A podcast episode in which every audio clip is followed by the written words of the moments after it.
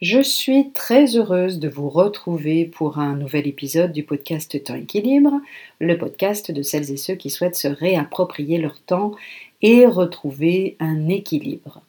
Je vais vous parler pour euh, la troisième fois hein, quasiment de slow working parce que vous le savez c'est un sujet qui me tient à cœur, sur lequel je travaille en plus en ce moment et depuis euh, plusieurs mois euh, pour un, livre, euh, un prochain livre à paraître en, mars, parce que pour moi tout simplement le slow working c'est plus qu'un mouvement, c'est véritablement une révolution et notamment une révolution douce.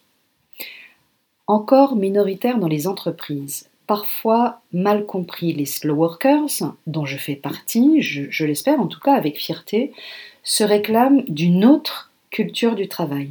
Une culture dans laquelle le travail ne prend plus toute la place et où il est permis, pour ne pas dire encouragé, de travailler différemment.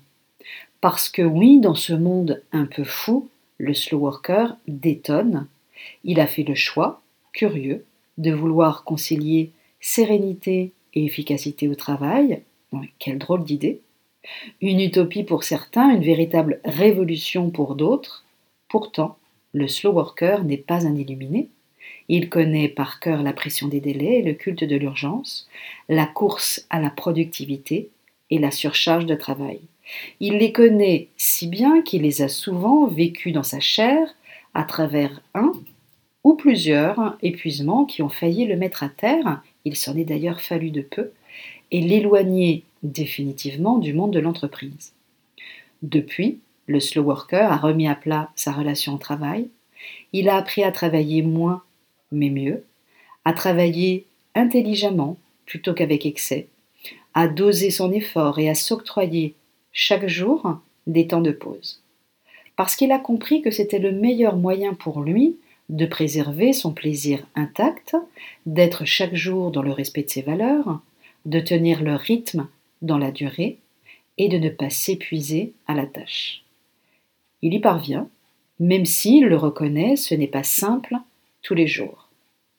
Le slow worker est un précurseur, c'est un visionnaire, un résistant qui a fait de cette révolution douce son nouveau chemin de vie.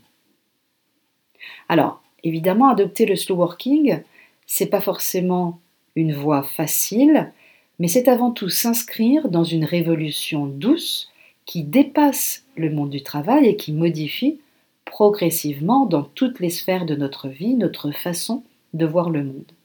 Il ne s'agit pas simplement de changer quelques habitudes à la marge sur la gestion de notre précieux temps, il s'agit de changer de paradigme et d'opérer un changement profond, durable, qui sera assurément profitable aux travailleurs comme à l'entreprise et favorise une meilleure adéquation entre la temporalité de l'entreprise et la temporalité individuelle.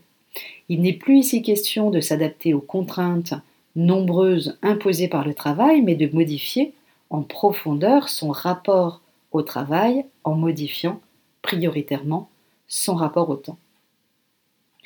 Et vous, je vous pose la question aujourd'hui, que mettez-vous, vous personnellement, derrière cette notion de slow working Et pensez-vous, parce que il me semble que c'est une question importante, pensez-vous qu'il soit réellement possible de travailler moins mais mieux, en tous les cas différemment, et de ralentir au travail? Voilà, je vous laisse sur ces deux questions, et puis évidemment, je vous souhaite un excellent week-end. Je vous retrouve vendredi prochain pour un nouvel épisode, et je vous dis évidemment à très bientôt.